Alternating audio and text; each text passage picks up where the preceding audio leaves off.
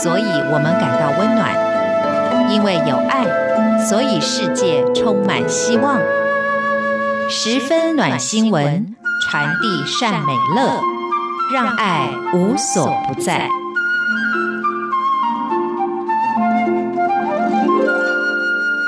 亲爱的朋友，大家好，我是刘冠佑，欢迎收听十分暖新闻。在世界各地都有很多善心组织，他们热心公益，帮助需要帮助的人。在台湾就有一个行善的组织，这是一个国际性的组织，那就是狮子会。他们是由一群热心公益、有心回馈社会的善心人士所组成。最近在台湾南部嘉义的嘉凤狮子会。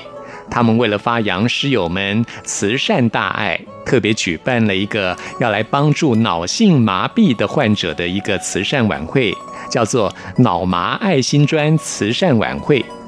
在这个晚会上，以新台币一万元可以得到一块爱心砖的方式，为脑性麻痹患者要来建立一个永久的家园。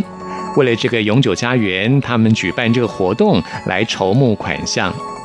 他们邀请了在台湾非常知名的一个脑性麻痹斗士黄乃辉先生到场，也鼓舞了很多脑性麻痹患者的士气。黄乃辉先生罹患脑性麻痹，但是他不向命运低头，很努力、很勇敢地活出自己的人生价值，也感动了很多人。所以他的出现也让与会人士得到了很大的鼓舞。那么，在这一次的活动当中，累积得到了新台币三百一十五万元的善款，为脑性麻痹家园的筹募款项累积了相当多的基础。台湾脑性麻痹协会理事长郑荣文先生也代表协会对于捐款者表达感谢之意。有钱出钱，有力出力，是台湾南部嘉义人热情的表现，也是热情的天性。所以，协会特别感谢嘉凤狮子会发扬狮友大爱的精神，号召社会各界来关怀脑性麻痹的朋友。这次的脑麻爱心砖，真爱永流传，象征着汇集所有人的爱心，来帮助脑麻协会盖起永久家园的心愿。脑性麻痹协会所有人特别感谢这次活动的举办人，也特别感谢台湾各界热心赞助的朋友们，以及热心赞助的企业社团，还有政府相关机关，大家一起来努力，为脑性麻痹的朋友们打造一个可以长长久久可以居住的温暖舒适的家。根据台湾南部嘉凤狮子会表示。关怀弱势跟力行公益是他们狮子会的重要任务。这次举办这个活动，各界涌入的都是满满的爱心，得到了新台币三百一十五万的善款，让所有人感到既感动又振奋。不过，要建造脑性麻痹家园，并不是新台币三百一十五万元就可以达成的，未来还有很长的路要走。这笔钱算是建造脑性麻痹家园的一个基石。他们已经在前往这条梦想的路上了，在未来还需要各界共同的努力，发挥爱心，希望早日为台湾的脑性麻痹朋友建造一个安全又舒适的家园。这也有待所有的朋友一起来努力。接下来是来自美国的一个暖心的消息：人类的爱不只是关怀人类自己，也可以把这样的爱扩及全世界，扩及所有的生命。像是在美国，就有一位叫做米勒丹顿的人。有一天，他骑着机车在回家的路上，碰到了一只受伤的白头鹰。他因为受伤被困在马路上。当时虽然有其他的人试图推动这只老鹰，但是他们却发现它张开翅膀飞不起来。原来这只大鸟它受了伤了。不过因为它是猛禽，所以它的脚爪的力道还是非常的大。虽然受伤，还是很怕人类接近他。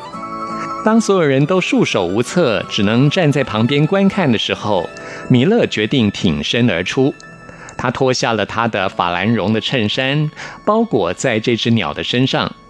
这样的举动一开始他还是觉得有点危险，但是令他惊讶的是，当他小心翼翼地把这个法兰绒衬衫包在这只猛禽身上的时候，这只老鹰竟然像小宝宝那样的乖巧，仿佛知道人类正在帮助它。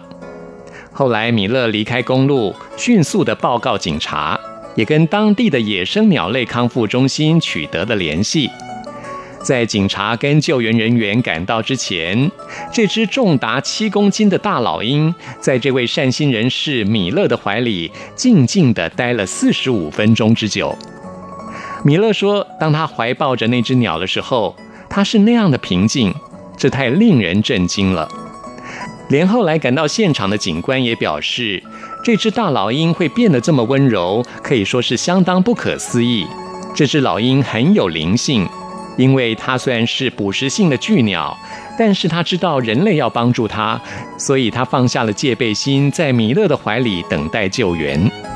经过了几天的治疗之后，这只白头鹰状况明显的好转了，而美国的这个康复中心也很快的把它也放。在救援过程当中，这位善心人士米勒，他的法兰绒衬衫虽然被鹰爪给勾破了好几个大洞，不过他还是非常的高兴。